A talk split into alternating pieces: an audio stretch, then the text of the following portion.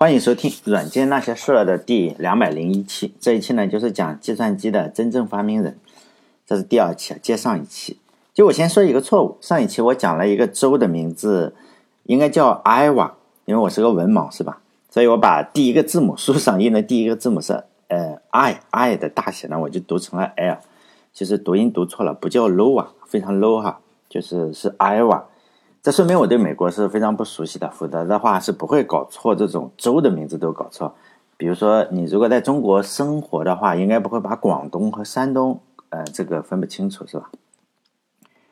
呃，这就是一个比较明显的错误。就接上一期嘛，上一回讲到就是阿塔纳索夫，然后到了费城去参加了一个会议，会议上呢就碰到了另外一个演讲者，这个演讲者的名字呢叫做 John Motley。这个家伙呢是在会议上演讲的内容啊是宇宙射线和太阳光斑，这个我不懂哈，就是对大气的影响可能有什么影响，但是这个已经触碰到我的知识盲区了，我也不太懂这个东西。但是这个东西啊，按他的理论是需要大量的运算，嗯，就是要计算，所以呢，这个 John Motley 呢就在会议上就对当时的机械的计算机表现出了呃十分的失望。他呢预言就是说将来一定会出现。更高层次的一个计算机可能是用电子来计算，但这当然就是言者无心嘛，听者有意。阿塔纳索夫呢，听到以后啊，会后就找到他说：“这个哥们，我已经做出了你认为的那个电子计算机，就是我已经搞定了，就在学校里。”再来说说这个莫特利呢，这个人是学术世家，他爸爸是一所大学的地磁学的教授，他呢是去霍普金斯大学读了物理学的博士，所以呢。后来又去呃毕业嘛，是吧？他去一家叫做 Asanas College 的学校去当物理学的教授，因为他研究的是太阳啊，或者是宇宙射线这种高科技，需要大量的运算呢，所以他在三十年代末的时候，他就试图造一台更好的计算机，但是他可能是没有这个阿塔诺索夫那么聪明啊，或者是没有那么好的机会，他没有想到可以使用二进制来制作计算机，也没有想到使用电路。这个莫特里这个人呢，他拥有不少人性的缺点吧，比如说特别爱显摆。他和他朋友谈话的时候啊，就可以看到，其实他做这个科研也好，还是做计算机也好，最重要的想法，实际上他是要显得自己特别有能耐。就多说一句啊，很多比如说讲这种软件那些事的主播，可能也仅仅是为了显示自己，哎，知道的特别多，比较有能耐。基于这种动机呢，我们就可以解释以后就是莫特里呢，他后来的很多的做法。以及，呃，他先取得了阿塔纳索夫的信任，然后呢，就去自己偷偷的注册了专利。最后呢，两个人就是对簿公堂嘛，专利最后易主。呃，一九七三年还是七四年，然后打官司。但是这个人，我认为他也不是特别特别的坏，但是呢，他确实非常想当这个计算机的第一人。实际上，他呃，确实也不算特别坏。当阿塔纳索夫就跟他说他已经做好了这个电子计算机以后啊，这个。莫楚里呢就非常非常的心动了，但心动不如行动嘛，两个人就很快的成了好朋友。呃，莫楚里呢就觉得时机可能成熟了，成了好朋友嘛，就开始写信说：“我正好去这个艾瓦呢去旅游，去你这个州爱荷华州去旅游，能不能顺便看看你那台电子计算机？”阿塔纳索夫就当然就同意了。呃，但他是没有想到说这个莫楚里是想来偷他的技术的，因为没有心计的人的话就显得。比较坦诚嘛，而且这个那阿塔纳索夫也觉得还特别有面子，因为觉得自己这个东西肯定很好，然后就好好的想显摆一下，于是他就答应了这个要求。要求阿塔纳索夫当时呢只有两个人，就是他跟他的研究生嘛，那个研究生叫做 Clifford b u r r y 但是呢他希望的是，比如说我们都可能是这样，就希望的是啊，我虽然呃。有这么个破东西，但是我希望是说，哎，这只是很多的电脑中的一个，就像我有个工厂在生产这个，他起码是做了这样一个，呃，也做了点手脚吧。他希望不是两个人做的这个机器，他就说嘛，我很多其他其他的计算机还都在生产线上，呃，实际上是没有生产线的，只只有这一台机器。但是他写信的时候是告诉他我有这个生产线，但是也是人之常情嘛。像我们拍照的话，还用美颜看一下，他大概也有点美颜嘛。美颜了一下，说我很有很多机器，这台呢就是其他的更好的还在生产线上，这一台呢就是相对比较差嘛，就实验品。呃，一听说还有生产线的话，这个莫楚里实际上是比较着急了，因为第一你有可能抢不到了嘛，于是呢他就赶紧带着他十岁大的儿子开车去了这个艾瓦这个不毛之地。他十岁的儿子呢就有点吓坏了，因为当时艾瓦可能就比较的荒凉，中部地区嘛就比较荒凉，叫铁锈地带嘛，美国的，他就闹着就回去嘛，要回到他这个文明世界去。莫奇里呢就哄他的儿子说：“你这个玩两天是吧？”就跟所有的丈，嗯，就是爸爸带小孩都是骗嘛，说两天两天就就就就回去。结果这个一到阿塔纳索夫家呢，他就把孩子丢给，嗯，这个阿塔纳索夫的老婆看，然后说好了两天，后来变成了一周，实际上根本就没有带他的小孩去玩，他就是把自己的儿子丢丢到人家家里，让他的老婆看着。然后呢，他和这个阿塔纳索夫还有这个克利夫的波瑞，就是。在存放那台机器的地下室里，然后待了一周，但这很符合老爸看孩子的传统嘛，就丢给别人看。在这一周之弄，之中呢，这个阿塔纳索夫和克利夫的波瑞呢，就远道而来的客人嘛，就把所有的原理跟他讲了一遍，来设计图纸，可能也比较简单，然后也给了这个莫楚里。我们要知道，当时的计算机就比较简单，而且这个莫楚里是个博士，物理学博士嘛，之前他试图造过计算机，但没造出来。他之前肯定是研究过计算机的，只是没造出来。对于他这种级别的人来说，一周实际上就已经足够了。我之所以这样说呢，就怕有人就说：“哎，你这个五五天一周，你能学会什么东西是吧？”实际上，我我也是这么认为的。大部分人可能用一周，你可能连二进制也学不会，更不要说这个电脑的原理。但是呢，我们不能以咱们大部分人的智商来衡量这些人。如果地球上只是我们这种大部分人的智商的话，现在我们可能还是在，是吧？跟着兔子，然后打个兔子吃这个样，过着原始人的生活。这个一周过去之后啊，莫楚里已经完全掌握了阿塔纳索夫机器的一个精髓，并且呢，还已经想到了如何改进这台机器。就胸有成竹之后嘛，带着图纸，带着他十岁大的啊一点都不满意的儿子，就回到了文明社会，就从这个艾瓦州，然后离开了。本来还想再待一周的，但是他的个性我就说了嘛，还想出风头。期间呢，他老婆就打电话给他说：“这个国防部啊，让他去这个 Murray School Lecture，这个实际上是宾夕法尼亚州的一宾夕法尼亚州立大学吧，还是宾夕法尼亚大学？这个呃一个学院叫摩尔学院吧，他是受邀的嘉宾，说呃人家邀请你。这个 m o r a y 呢，老早就不想在这个呃他以前的学校去干了，因为他想到这个宾夕法尼亚大学去当教授。”宾夕法尼亚大学就是非常好了哈，是我们所知道的，就是八所常春藤这个这个学校之一嘛，肯定是比他这个叫 Ursinus College 学校的名气肯定要大一些。人人往高处走嘛，也无可厚非。确实呢，他也确实抓住了这次机会，他就去了宾夕法尼亚大学的这个摩尔学院吧，我就翻译成摩尔学院嘛，可能是有这么个呃学院。当了教授以后，他就招了一个研究生，跟那个阿塔纳索夫上一期讲的那个人一样，就招研究生嘛。呃，我们中国也是这样，你当了教授就招研究生干什么？就是要干点活嘛，是吧？他招的这个研究生的名字叫做 John Presper Eckert，这两个人的组合就是说 Mortuary Eckert Computer，就是另外就是我们知道的打官司，就是他第一个注册的，叫做。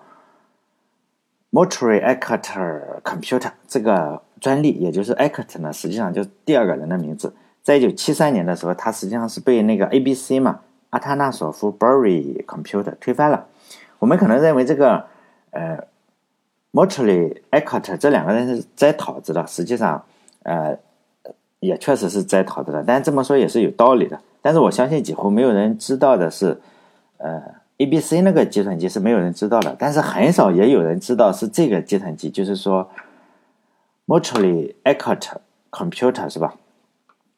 所以摘桃子的他也也不算是特别高的摘桃子高手，几乎我们都认为计算机是谁做的，就冯诺依曼都是认为他是计算机的发明者嘛，因此这个人实际上是专业摘桃子的。以后的呃下个下个下一期我就讲他如何摘桃子。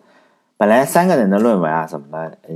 报告最后只成了他一个人的名字，呃，就是冯诺依曼哈。冯诺依曼以前讲过，但是没有讲这件事情。再接下来我就来讲这个研究生嘛，就是 Eckert，嗯，John Presper Eckert。这个研究生有个特点就是，他非常有钱。他父亲呢是美国一个很很大的地产开发商。他的业余爱好呢是搞电子。上一期我讲过，就是阿塔纳索夫是没有钱嘛，他没有钱买电子管，因此他才使用电容。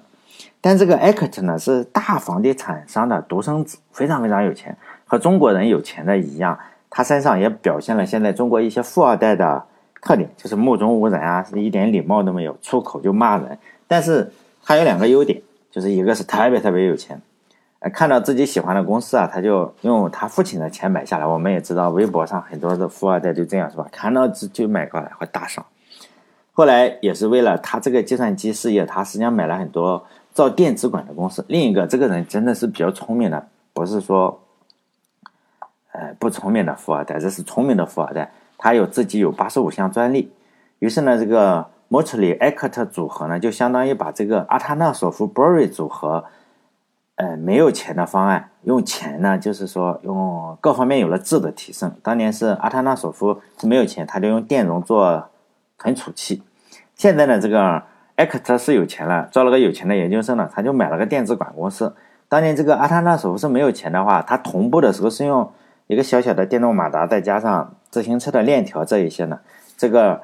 呃 m o t o r y Act 组合呢，就直接把一家电子琴厂的工人啊，嗯呃，他们有电子琴厂这个这个 小伙子，还有就是如何研究电子琴，可能也有同步的问题，就是哎，如何研究这个电子管同步的一个问题。所以呢，这个 m o t o r y Act 的计算机啊，实际上是很快出来了一个原型，并且肯定是比这个阿塔纳索夫 Bory 要好很多。就像就像是呃转会市场上，然后买了一堆非常非常优秀的球员一样。有钱是个好事，在最初的时候，莫楚里这么搞的话，心里还是有一点点内疚的，因为他觉得，哎，他就毕竟是抄人家的嘛，所以他就写了一封信，告诉这个阿塔纳索夫。这封信呢，是一九四一年九月三十发出的，但这这封信后来也成了打官司的时候法法庭的一个证据。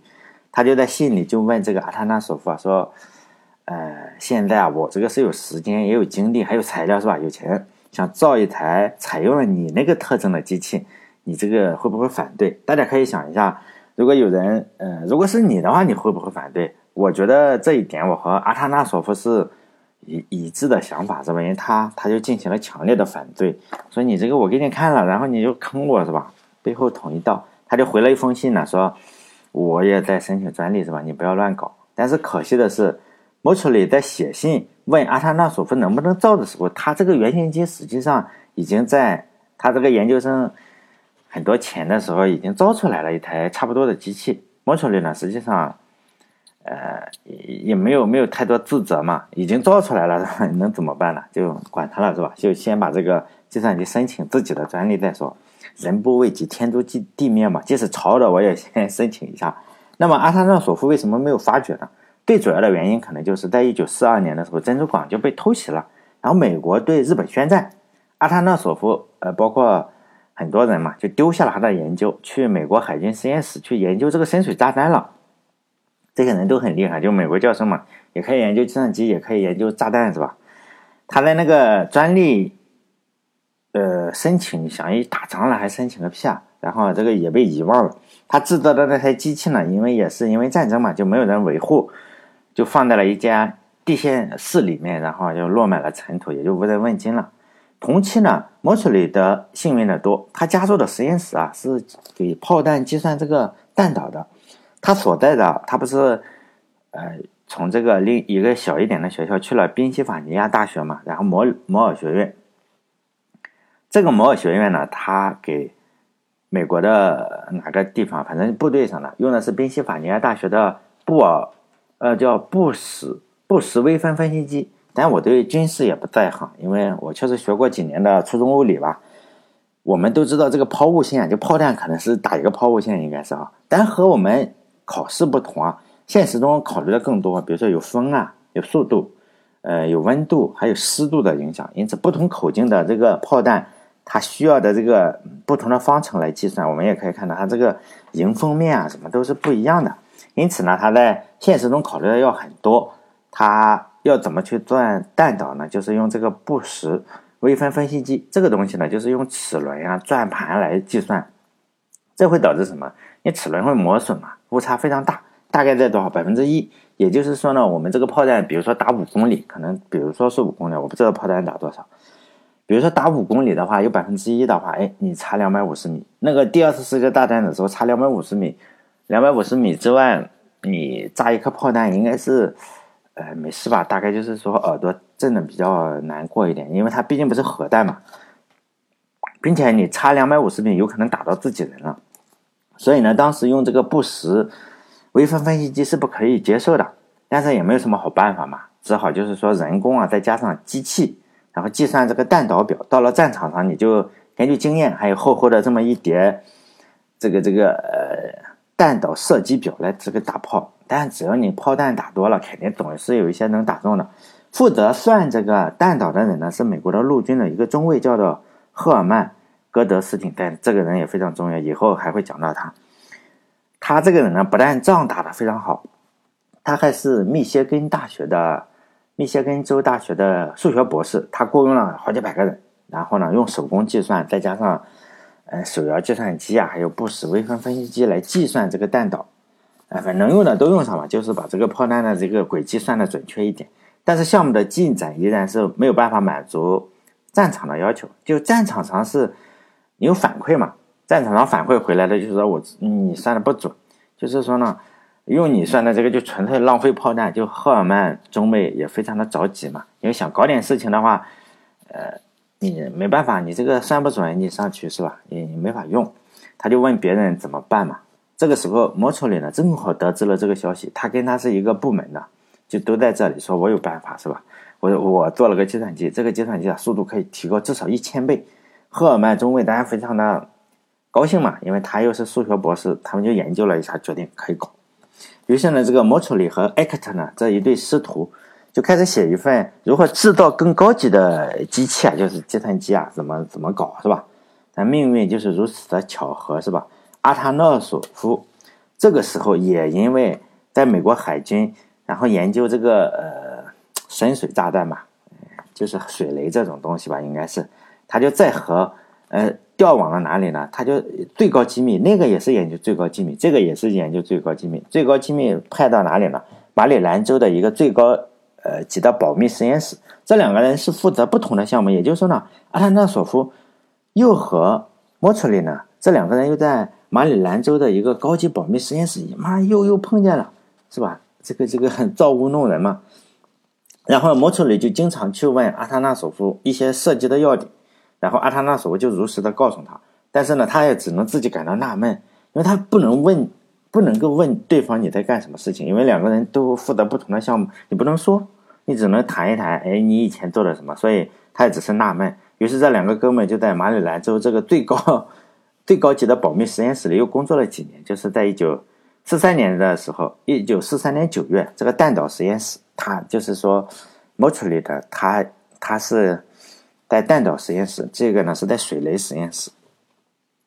因此，弹道实验室上马了一个安全级别非常非常高的项目，就是 ENIAC，就是我们电脑呃书上都讲的这个 ENIAC，叫做 Electronic Numerical Integrator and Computer 的首字母 ENIAC。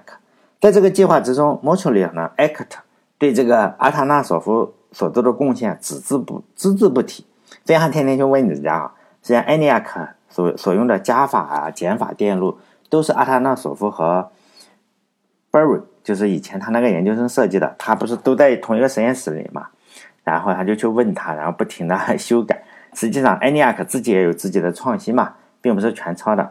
呃，莫楚里和 ACT 呢认为二进制不好，二进制啊不如十进制这么容易理解。于是呢，他就把这个 ENIAC 的运算系统实际上是从二进制呢改成了十进制。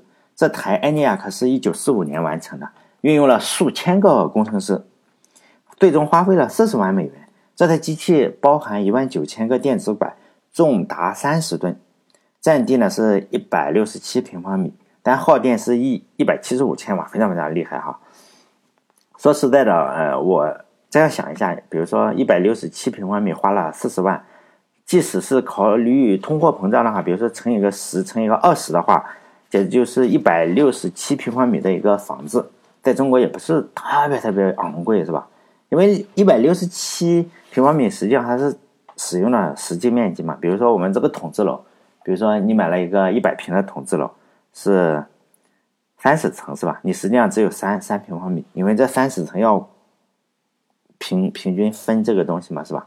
平均分你所使用的面积，因此一百六十七平方米，如果在一线城市的话，花个四十万美金，即使再乘上十倍，好像也也还可以是吧？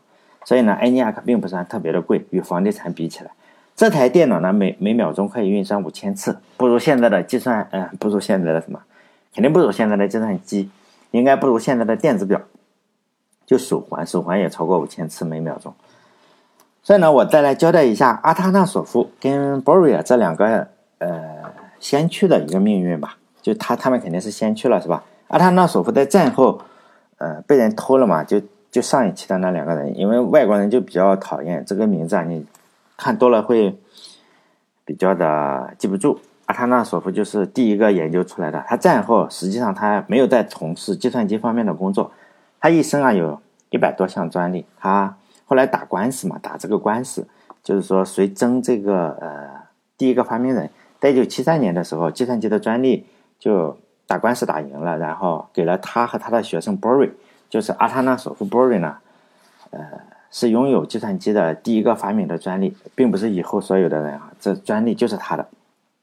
即使艾克特跟这个莫特里呢，嗯，也也已经被取消了专利。阿塔纳索夫在一九九五年的时候去世了，他的学生啊，他的学生的波瑞呢，命运就更悲惨一些。他的学生娶了个老婆，他老婆是谁呢？就是阿塔纳索夫的秘书。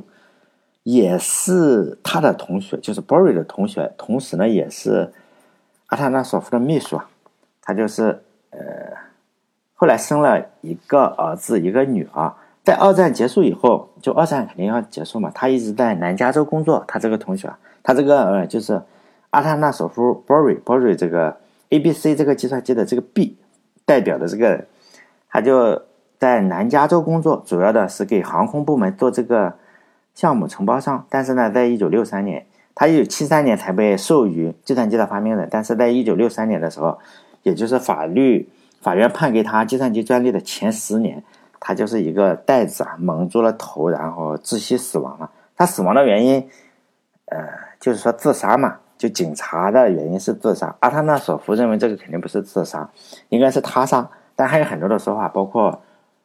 就咱们也不不去过多渲染这个事情了，因为已经快过去六十年了，可能，呃，反正他确实去世了。不管怎么说了，我觉得还是要记录一下这两个人，就是 A B C 的 A B，A B C Computer 这个哈，他的名字也许不会被很多人所知嘛，但是他们对计算机所做的贡献应该是有目共睹的。随着埃尼亚克的实施啊。所有的功劳实际上没有记在这两个人的名字上，而是记在了就是莫特里和埃克特的身上。但是呢，高手还是高手，叫什么？高手自有呃高手是吧？下一个高手肯定是要比莫特里和埃克特还要高明的多。论摘桃子这件事情，这两个哥们是偷的人家的，但是呢，还有另外一个大名鼎鼎的就喜欢干这个事情。论摘桃子这件事情，还是要看计算机界大名鼎鼎的神人冯诺依曼。这个仁兄他是空降的埃尼亚克小组的，但是呢，埃尼亚克肯定是有点问题，但是他成功的屏蔽了，呃，莫特里和埃克特，还有众多宾夕法尼亚大学的摩尔学院的高手，呃，参加埃尼亚克的肯定不止这两个人，很多的高手都参加了这里。下一代呢，就是说埃尼亚克的改进机型叫 Edward，这个时候呢，就只有一个发明人了，前面的功劳都被抹杀掉了。这个发明人就是他自己，冯诺依曼。但下一期我就来讲这个故事，冯诺依曼的故事。最后再回答一个问题，就是很多人会问我，哎，你这些资料是从哪里找的？实际上是这个样子。呃，我以前在电台里已经说过，但是总是有新人来问嘛。呃，主要是亚马逊，你要买一个，呃，不用买 Kindle，就是你买一个，呃，手机啊，现在都有手机，你下载一个亚马逊，美国亚马逊不能中国，中国的不行。就是你买一个，想办法支付钱，就是无限阅读。无限阅读呢，就是你每每个月交十几块美金，就六十块钱嘛。你想想，就是出去吃一顿烧烤的钱还不够，你就可以看几百万册书，可能两百万。但是，一旦上了一万，你就再也看不过来了。就是有非常非常多的书，你可以每次都看，但是你你每个月都要交钱，你不是说我就是说你能理解吧？并不是说你交了十美金你可以看这么多，就是你只要每个月交十美金，你就可以看这么多，你不交了就没有了。它叫订阅制，呃，这是一个方法，这是一个呃途径啊。还有一个途径就是叫谷歌 Book，就谷歌呃，谷歌它有一个计划，就是说我扫描所有的书，用呃用自动扫描的，并不是人工扫描，但是无所谓，它扫描了之后啊，它就会卖，它也卖啊。他卖就是可能卖六点九九美金，他没有那个无限订阅，但是他这个是要付钱的。你如果碰到打折的话，你能买到三块钱的美元哈，这样一算的话还是比较贵。就尤其是很多学生的话，确实还是比较贵。因为我我这个知道，我现在还是很穷，我知道这个情况。但你确实没有好办法。但谷歌 Book 呢是这个样子，他会给你看很多免费的，就你看到特别精彩的，他并不是说特别精彩，但是他会给你看。至少百分之五十你可以看一本书啊，百分之五十就是你正好看着看着看着，比如说你一到五十页可以看，五十一页到七十页缺缺掉了，就这个你想看这个五十一页到就缺的这二十页呢，你就要付这个钱。你如果不想看，就是跳过去看，因为大部分人都看不完书嘛，你就直接看就是，比如说还缺了百分之三十或者百分之四十，就是有的缺的更少，但是有的缺的更多，我没有具体做统计，这个是要付钱的，就是每一本书。你如果不盯着，因为它还要牵扯到你要去到谷歌 Book 上，还是还要花点钱是吧？你你你要买一点东西，你才能去谷歌 Book，因为它被封了在中国，所以这个是要有一点点投入。就是我找资料主要是这两个地方。你如果有人问我找电子书，实际上，哎呀，我我就懒得去找电子书，可能还没有，因为这种书非常的多，比如说呃。ENIAC 吧，我仅仅举这个例子啊，我讲 ENIAC 这个，或者是讲 Motley Act，或者是什么，你就把这个名字输进去，输到这个里面去，谷歌会一下子你会发现中国中文书一本都没有，但是呢，外文书可能有五百本，真的是这个样子。比如说呃 ENIAC 吧，哎，不讲计算机的话，比如说你讲哪一个歌手也好，比如说你讲鲍勃迪伦的话，我们这里中文的传记可能就两本或者三本，因为多了大家也不看，但是呢。你要是看英文的话，就不翻译的话，可能有五百本，真的是这个样子。就是说，呃，英文是一个像做电台，不管你做像我做这个软件那些事，还是做，只要不是中国产的，比如说你你要做孔子孟子，可能外文是不多，但你只要做类似的电台，比如说你做游戏也好，你会发现中文的书大概是百分之一的翻译量，你会发现有三百本讲马里奥的吧。英文啊，三百本搜出来，中文可能就是三本，就这个样子，而且还是一点点。我我这样觉得百分之一并不是特别夸张。如果你去谷歌 Book 上去搜啊，或者亚马逊上去搜，呃，加起来的话，可能你加起来任何一个主体都能找到五百本书，但是中文的话，你可能只能找到五本书。所以呢，做这个东西并不是说特别特别的难，因为我我做的都是就是读这些书啊。你说这五百本书我要不要每次都读呢？没有，我只是读，我读书比较快，就是一目十行这样看下去。只是它没有翻译，实际上我英语也不是特别好，应该算是中等吧，也不是说特别差，也不是特别好。反正呃资料都是人家的，但是我我看的肯定不止一本书，所以我也不会写像论文一样去做这个东西。像我做这几期的话，大概我得看了十本书吧。或者更多，因为我就是收这个故事，因为我希望的是，这个故事在两三本中，两三本书里出现过了，我才想写在这里。比如说这个，嗯，我说的这个 Bory 去世的这个，很多书里都写过，呃，但是呢，有的是在一本书里写过，有的是看起来就是说传闻嘛。他说有有一本书就是可能还有点侮辱人的样子，所以呢，我就不说了。好，这一期就到这里。就是讲这些事情哈，希望大家点点广告或者什么东西。呃，我的微信公众号是“软件那些事”，是六个字，“软件那些事”。因为我发音不准，所以你去读这个“软件那些事”，关注那个的话，那个不是我，就六个字的还是我，五个字的不是。好，这一期就到这里，再见。